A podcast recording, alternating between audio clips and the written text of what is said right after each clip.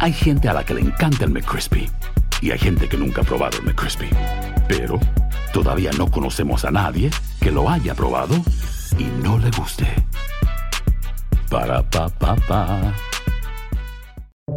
Buenos días, estas son las noticias en un minuto.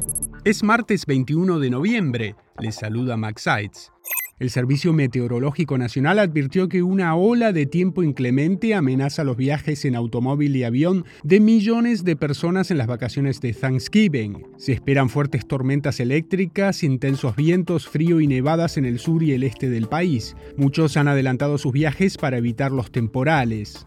La Comisión de Debates Presidenciales anunció las fechas y los lugares de los tres debates presidenciales para las elecciones generales de 2024. El primero será el 16 de septiembre en Texas, el segundo el 1 de octubre en Virginia y el tercero y último el 9 de octubre en Utah. OpenAI, la empresa detrás de ChatGPT, está en crisis luego de que cientos de empleados pidieran la renuncia de la junta directiva y amenazaran con dimitir tras el despido del CEO Sam Altman y su contratación por el rival Microsoft. Un avión de la Marina de Estados Unidos con nueve efectivos a bordo cayó frente a las costas de Hawái luego de salirse de la pista de una base militar. Los ocupantes de la aeronave salieron ilesos.